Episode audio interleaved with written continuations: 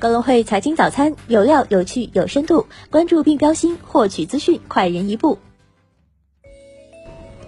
各位听众朋友，早上好！今天是二零二零年二月十九号，星期三，我是主播荣熙。接下来，让我们一起来看看今天有哪些财经资讯值得大家关注吧。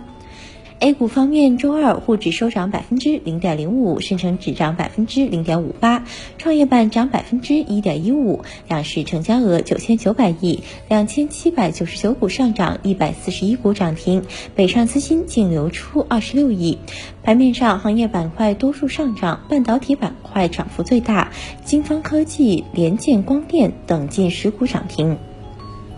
港股方面，周二恒指跌百分之一点五四，国指跌百分之一点三九，主板全日成交一千零一十三点八六亿港元，港股通净流入三十四点八亿港元。个股方面，手机概念股舜宇大跌近百分之五，瑞声跌百分之三点六五，领跌恒指成分股。汇丰控股午后直线下跌，收跌近百分之三。美股方面，三大指数收盘涨跌不一，其中道指跌百分之零点五六，标普五百指数跌零点二九，大指涨百分之零点零二。大型科技股多数收涨，微软涨百分之一点零一，特斯拉涨超百分之七。摩根士丹利称，最乐观情况下，特斯拉股价将达一千二百美元。日前，美国贸易代表办公室在联邦记事发布公告，宣布取消二十五个经济体的 WTO 发展中国家优惠待遇，其中包括中国和中国香港。根据 WTO 规定，发展中国家可享有特殊与差别对待，如在各项产品关税的降税速度及幅度上都低于发达国家。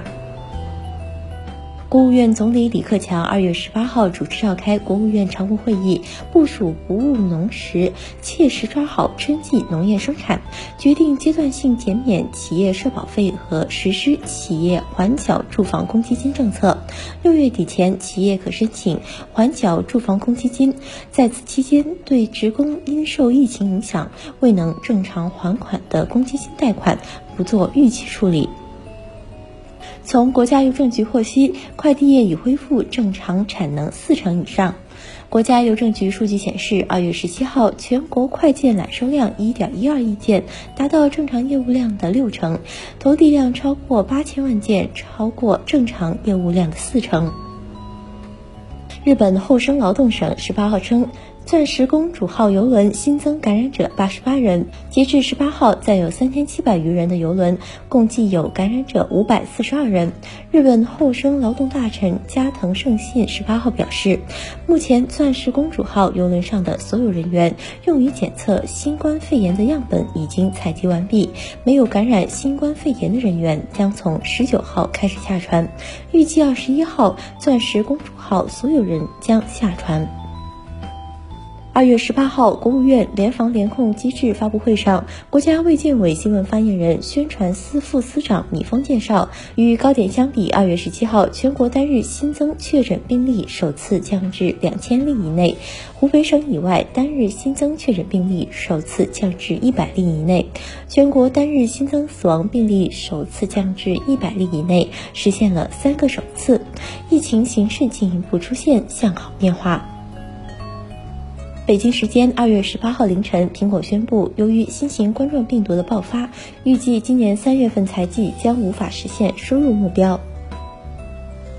二月十八号，特斯拉相关人士表示，特斯拉将自主研发新电池，预计会在四月份的电池投资人会议上宣布电池成分等具体信息。二月十八号上午十点，小米十 Pro 正式全渠道开售。根据小米官方公布透露，小米十 Pro 售卖仅五十五秒，全平台销售额就已突破两亿元。阿里云在官网宣布，河源数据中心正式对外提供服务。据了解，这是华南地区规模最大的绿色数据中心，可容纳超三十万台服务器，作为深圳地域新可用区，为华南地区上百万企业客户提供领先的云计算、人工智能、物联网等服务。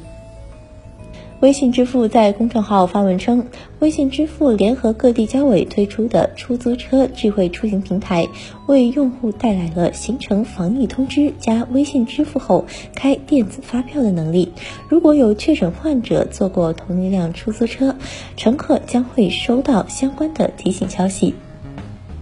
再关注一下市场方面的消息，A 股市场投资者数量逼近1.6亿。沃尔玛第四季度营收一千四百一十七亿美元，低于市场预期。跟谁学？Q 四营收九点三五亿元人民币，较上年同期增百分之四百一十二点九。今日重要财经事件关注：美国一月生产者物价指数，英国一月消费者物价指数，中国一月社会规模融资。以上就是今天节目的主要内容。更多深度专业的财经资讯，您可搜索并下载“更会手机 APP” 查看。感谢您的收听，我们明天不见不散。